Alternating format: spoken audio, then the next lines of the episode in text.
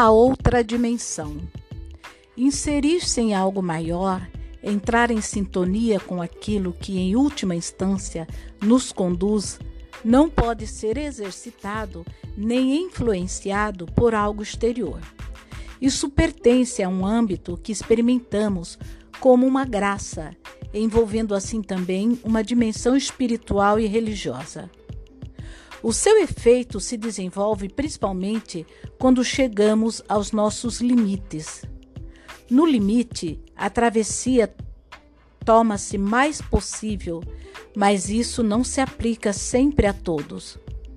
Quando nos tornamos testemunhas de que um limite não pode ser transposto por nós ou por outros, quando um de nós ou o parceiro não consegue se desligar do emaranhamento, Precisamos reconhecer esse fato, sem querer movimentar ou mudar algo.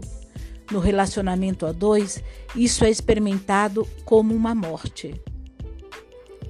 Para, para lidar com isso, novamente toma-se necessário um segundo olhar.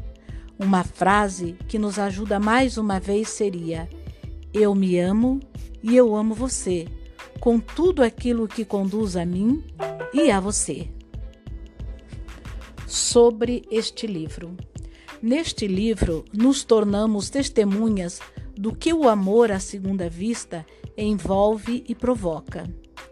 O livro documenta um curso para casais com a duração de três dias em março de 2001.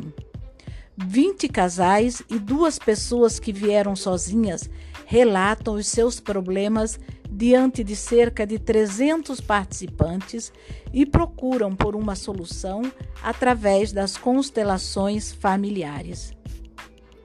Devido ao fato de esse curso ter sido gravado em vídeo, ele pôde ser reproduzido literalmente.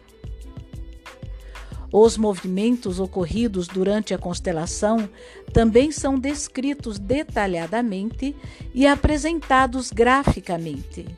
Dessa forma, vocês poderão acompanhar os acontecimentos como se estivessem presentes.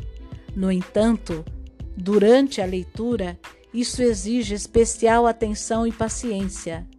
Entretanto, porque estes casais nos apresentam as ordens essenciais para o sucesso das relações humanas. Podemos, caso nos abramos para isso, obter compreensões e experiências que nos auxilia, auxiliarão a nos soltar de nossos emaranhamentos e então aprofundar e ampliar o amor à primeira vista através do amor à segunda vista. Fala de Bert Hellinger.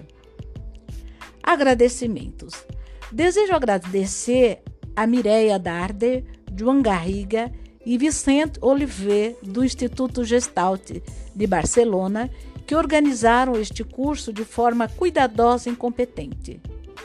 Agradeço também a minha tradutora Silvia Gomes Pedra, que traduziu o meu alemão para o espanhol para os participantes e o espanhol destes para o alemão de forma fluente, sem precisar pensar. Agradeço especialmente a Harald Hohen e Thomas Munzer, que documentaram e editaram este curso em vídeo, e a Stephanie Posnankai, que o transcreveu, facilitando em muitos o meu trabalho. Novamente fala de Bert Hellinger.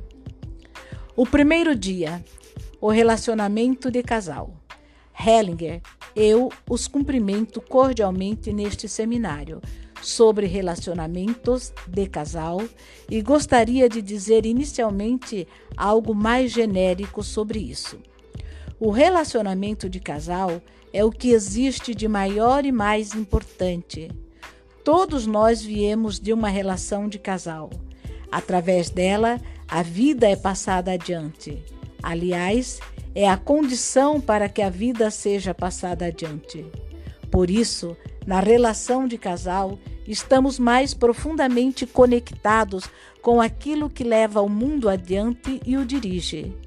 Essa força atua na relação de casal de forma especial. Nela estamos conectados com essa força.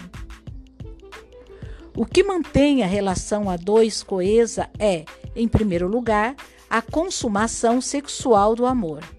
Ela nos conecta profundamente com essa força, por isso também é algo espiritual. Podemos dizer que é algo espiritual e religioso. Alguns desvalorizam a consumação sexual, considerando-a um instinto ou algo que se opõe ao espírito. Trata-se, porém, do contrário. O espírito frequentemente se opõe ao que há de mais profundo. Nesse sentido, trabalhamos aqui com o maior respeito pela relação de casal e por aquilo que a mantém coesa. A relação de casal é o que mais nos molda. Somos educados através dela. Nela renunciamos passo a passo a nossas ilusões e exatamente por isso estamos ligados a algo maior. Como se alcança essa ligação? Concordando com o mundo como ele é, concordando com as diferenças como elas são, despedindo-nos da ideia de uma coisa ser certa e outra pior ou errada. Nós nos desenvolvemos à medida que reconhecemos no decorrer do tempo que aquilo que, que aquilo que a princípio consideramos adverso é diferente, sim, porém possui o mesmo valor.